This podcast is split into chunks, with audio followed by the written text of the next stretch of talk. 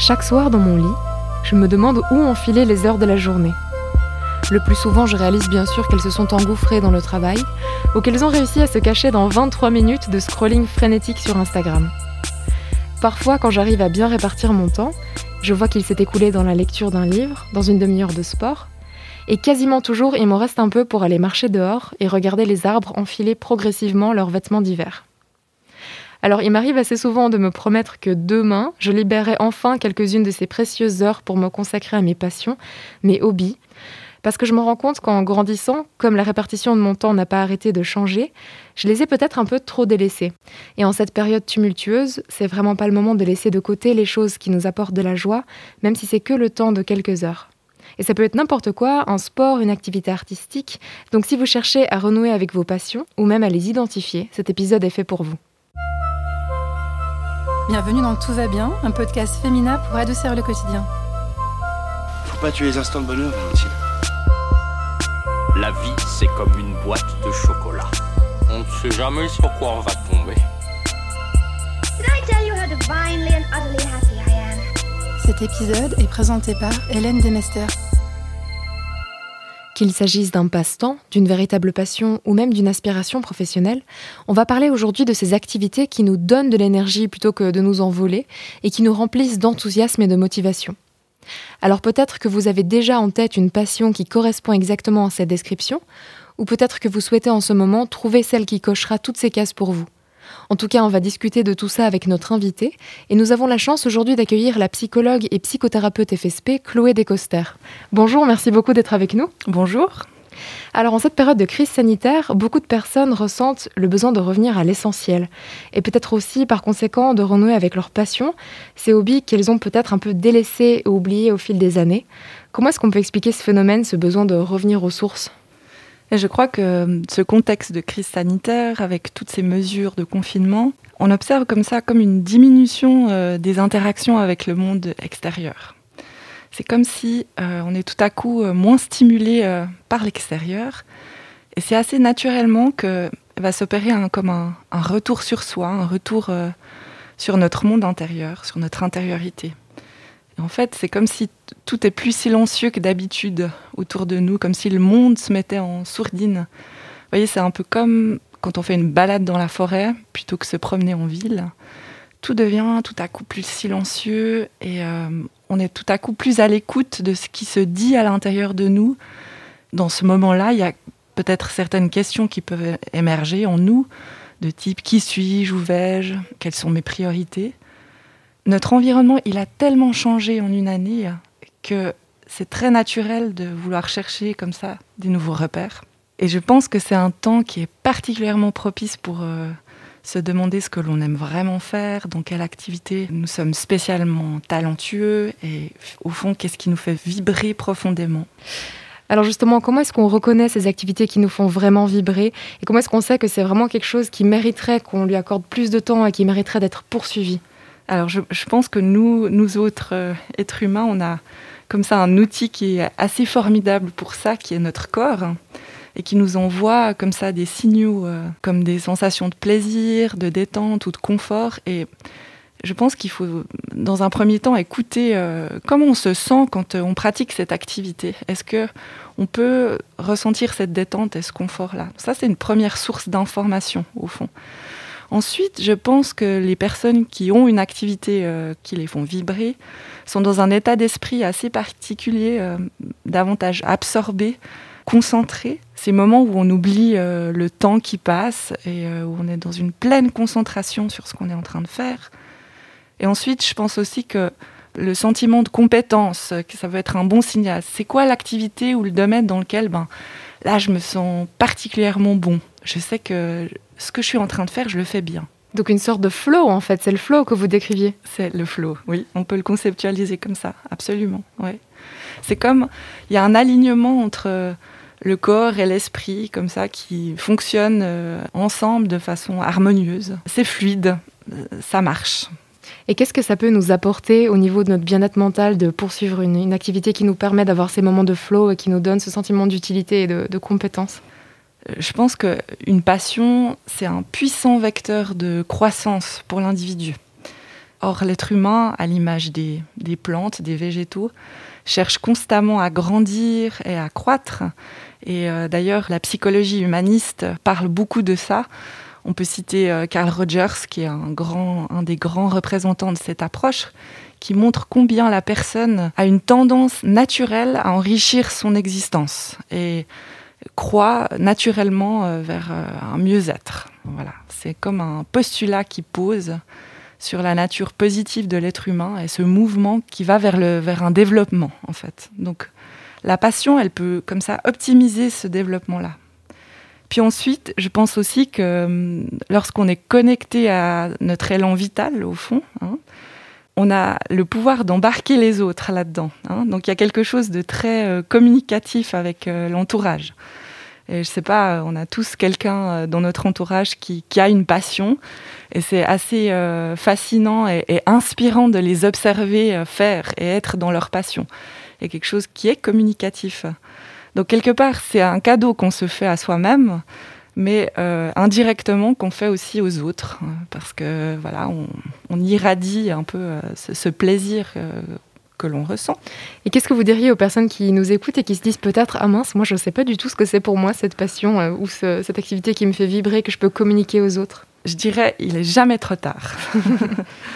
Euh, à n'importe quel âge, euh, on peut retrouver ce chemin en soi qui nous conduit à trouver une activité qui nous plaît, n'importe quel âge.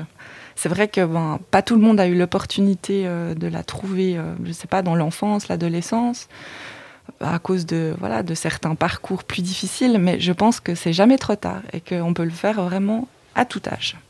Justement, l'enfance et l'adolescence, est-ce que c'est un, terreau utile? Est-ce qu'on peut, euh, grâce aux souvenirs d'enfance, peut-être se souvenir Ah, ça j'aimais bien, c'était plutôt ces activités-là qui me parlaient, etc. Est-ce que ça, ça peut aider? Oui. Alors, les enfants, ils ont énormément de choses à nous apprendre euh, par rapport à ce thème. Il suffit de les observer euh, jouer. Ils ont cet état de plaisir d'absorption complète dans leur jeu. Et on sait que le jeu pour l'enfant, c'est une source de développement euh, très très très important. On est très inquiet comme psychologue lorsqu'un enfant ne joue pas, parce que c'est vraiment une ressource qui est nécessaire à leur développement et à leur croissance. Et en effet, de pouvoir, comme adulte, se reconnecter à ses propres souvenirs d'enfance, aller chercher euh, ces moments où on a été heureux, en fait, euh, qui peut-être sortaient de l'ordinaire, ça peut nous donner des indications sur, euh, au fond, qu'est-ce que j'aime faire et qu'est-ce qui me correspond profondément, en fait. Parce qu'il y a aussi du flow dans l'enfance, j'ai l'impression, c'est ces après-midi où on a trouvé un jeu qu'on aime bien, peut-être avec des amis, des voisins. Il y a 4 heures qui passent et on s'en rend pas compte. Tout d'un coup, il fait nuit, puis il faut rentrer pour manger. C'est ça aussi, c'est une sorte de flow ça. du jeu. exactement ça. Et au fond, c'est pas seulement du jeu, on pourrait se dire, euh, voilà, il y a quelque chose d'inutile ou de superficiel. Euh, non, parce que dans ces moments-là, l'enfant, il est connecté à ses ressources et puis euh, il trouve des nouvelles solutions. Là, vous avez dit un mot qui est très important, c'est la, notion de l'utilité.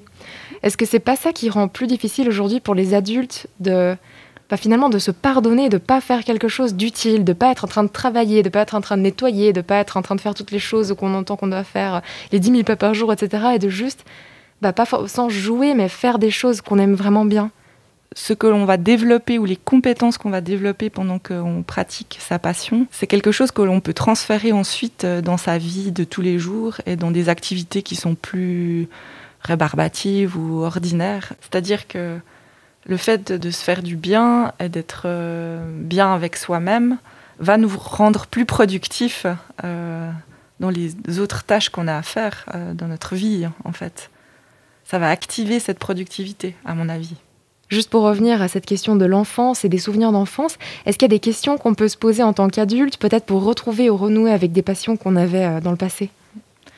Bah, Je pense qu'on peut se demander euh, dans quel moment de vie on a été le plus heureux. Qu'est-ce que j'étais en train de faire? À quoi j'étais en train de jouer? Est-ce que c'était euh, j'étais en train de faire du vélo dans la campagne ou bien c'était quand j'étais en train de jouer avec mes poupées? Enfin, je pense que tout ça peut donner des indications sur voilà, ce qui nous correspond et ce qui nous plaît vraiment, en effet. C'est vrai qu'il y a cette faculté chez les enfants, quand ils ont envie de lire un livre, bah, ils vont s'asseoir, ils vont lire un livre. Et quand on est adulte, un obstacle de taille, quand on a peut-être identifié ou réidentifié nos hobbies et nos loisirs préférés, bah, c'est le manque de temps. Parce qu'il me semble qu'il faut quand même une sacrée discipline personnelle pour dégager du temps régulièrement et consacrer des heures uniquement à notre loisir sans culpabiliser, sans la to-do list qui nous appelle dans un coin de notre tête. Comment est-ce qu'on peut s'organiser pour y arriver? Alors moi, je pense que d'abord, il faut se fixer le, plus petit objectif euh, qu'on peut atteindre. Donc euh, peut-être dans quelque chose de régulier, mais de, petit et modeste. Ça veut dire que si je peux déjà euh, dessiner 5 minutes par jour et que pendant ces 5 minutes, j'ai du plaisir à le faire, que ça me nourrit, l'objectif, il est atteint. Et ensuite, assez naturellement, la roue motivationnelle, elle va se mettre en route. Parce qu'on est programmé pour aller vers plus de plaisir, hein, comme euh, être, être humain. Donc plus on a de plaisir, plus on va vouloir rechercher ces moments-là. Et puis naturellement, ce temps va s'agrandir. Mais c'est de commencer petit, modeste. Alors en ce moment aussi, de façon plus large, il me semble qu'il y a beaucoup de personnes qui se posent aussi des questions sur leur vocation, le sens de leur vie au niveau plus professionnel. Est-ce que c'est normal, selon vous, d'avoir régulièrement ce genre de remise en question, euh, se demander si on a choisi la bonne voie, ou est-ce que quand même ça devrait nous aiguiller vers peut-être une réflexion plus poussée? Alors déjà, je pense que tout simplement, on a plus de temps pour penser actuellement. C'est vrai. Et c'est une très bonne chose. Enfin, peut-être même, je pourrais dire, enfin, on, a davantage de temps pour réfléchir à ces questions. Étant donné que les activités euh, sociales euh, ou de loisirs se sont stoppées pour l'instant, on est comme face, mis face à notre vie professionnelle davantage. Et je pense que c'est une réaction qui est très saine, au fond, euh, de se poser euh, ces questions de fond. Euh, suis-je à la bonne place? Est-ce que ce que je fais, ça a du sens pour moi? Enfin, moi, je vois comme une réaction saine à tous ces changements environnementaux auxquels on doit faire face. Et quels signes peuvent nous alerter sur le fait qu'on est engagé dans la mauvaise voie ou que le chemin choisi ne nous convient plus forcément aujourd'hui? Bon, je, crois qu'il faut d'abord se dire euh, quand même que une activité professionnelle, elle nous satisfait jamais à 100%. On n'a jamais le 100%, euh, le maximum de satisfaction. Parce que nécessairement, il existe des contraintes. Euh, bah, par exemple, on entend souvent les grands artistes qui expliquent combien ils sont en même temps chanceux de pouvoir pratiquer leur passion mais qu'en même temps, la partie peut-être promotion de l'album, euh, combien euh, ça, les ennuie et combien, combien ils n'aiment pas faire ça. Donc euh, il y a toujours une partie qui est moins satisfaisante. Hein. Mais je pense qu'il hum, y a des signes auxquels il faut être attentif. S'il y a une certaine fatigue chronique qui s'installe, une déprime, et puis que la personne ne peut plus se lever le matin pour aller travailler ou, n'a plus la motivation et que ça s'installe comme ça durablement, je pense que en tout cas, il y a lieu de se poser des questions. Et puis, euh, il y a une autre notion, à mon avis, qu'on peut vraiment euh, observer chez les personnes qui font des, burn-out, c'est la notion de perte de sens. Lorsque tout à coup, euh, ben voilà, on se dit, je, m'y retrouve plus, et que, l'activité qu'on est en train de pratiquer au niveau professionnel, que ça ne corresponde plus à mes valeurs profondes. Et ça, c'est quelque chose de très important à tenir compte, je pense. Ça, c'est une très très grande question qui tient aussi bah, d'une certaine introspection, peut-être un peu d'instinct aussi. Souvent, quand on se pose ce genre de, questions, où est-ce que je dois aller, c'est quoi ma voie, si c'est pas celle-ci, on ne sait pas trop où commencer. Est-ce que vous avez des conseils pour ce genre de remise en question? Alors, moi, je commencerai déjà par euh, faire une sorte de bilan euh, de l'activité professionnelle qui est en cours dégager euh, ben, les aspects positifs, parce qu'il y en a toujours, hein, c'est jamais mhm. ou noir ou blanc, dégager les aspects positifs de l'activité et le négatif. Au fond, c'est un peu de se poser la question, ben, qu'est-ce que j'aurais envie de garder de ça, qu'est-ce que de cette activité-là, et qu'est-ce que j'aimerais laisser derrière. Hein, mais quelle partie me, plaît euh, néanmoins? Ensuite, je pense que d'observer euh, dans nos hobbies ou dans nos loisirs, qu'est-ce qu'on aime euh, lorsqu'on les pratique, quel aspect de l'activité nous plaît particulièrement, par exemple, euh, on peut imaginer, euh, je ne sais pas, un sportif qui fait un sport euh, d'équipe. Bah, peut-être que l'aspect endurance, c'est un aspect qu'il aime moins, mais que c'est peut-être l'aspect de collaboration avec les coéquipiers qui le motive profondément. Donc, je pense que de, pouvoir se questionner là-dessus, ça donne des informations importantes. Et puis ensuite, alors moi, il y a une chose que j'aime bien faire avec les personnes qui viennent en consultation et qui sont dans ce type de questionnement-là, c'est de s'autoriser à être dans une sorte de rêverie puis de dire, ben voilà, moi, mon, quel est mon, le travail idéal? Qu'est-ce que je ferais idéalement? Si, si j'avais aucune contrainte matérielle euh, Qu'est-ce que je ferais en fait?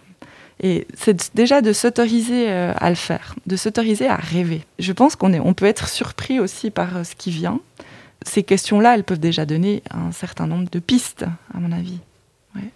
Il y a aussi un idéal qui commence à prendre quand même pas mal de place aujourd'hui avec les réseaux sociaux, etc.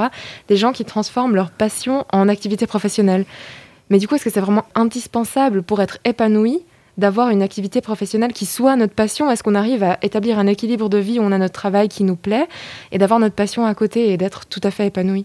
Le fait de faire de sa passion euh, son, son travail, c'est pas forcément euh, idéal, hein, euh, parce que ça peut aussi nous amener vers certains excès, de peut-être perdre contact avec la réalité matérielle ou, je sais pas, s'éloigner de d'autres aspects de notre vie, comme la famille. Enfin, L'essentiel, c'est de trouver euh, un équilibre.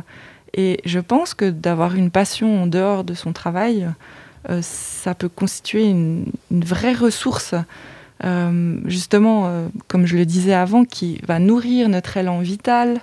Ça permet d'avoir une certaine distance peut-être avec l'activité qu'on a la journée, l'activité professionnelle que l'on a, qui est plus ordinaire quelqu'un qui, une personne qui travaille dans un bureau euh, toute la journée à faire des tâches rébarbatives, hein, peut-être que le mardi soir, elle rejoint une chorale et puis que c'est ce moment-là où elle se sent euh, bien avec elle-même, où elle, partage des choses avec d'autres personnes, ben, elle s'en réjouit et ça fait sens euh, par rapport à sa vie. Donc c'est comme un moteur au fond. Hein. Et donc je pense qu'on peut vraiment euh, trouver un équilibre euh, en ayant euh, passion et travail qui soient dissociés au fond. Et peut-être pour terminer, quel conseil plus général est-ce que vous pourriez donner à nos auditeurs pour rester aussi optimistes que possible et prendre soin de leur santé mentale cet hiver? D'abord, moi, j'aurais envie de dire qu'il faut avoir à l'esprit une chose, c'est la notion d'impermanence, hein, que les, bouddhistes euh, connaissent bien.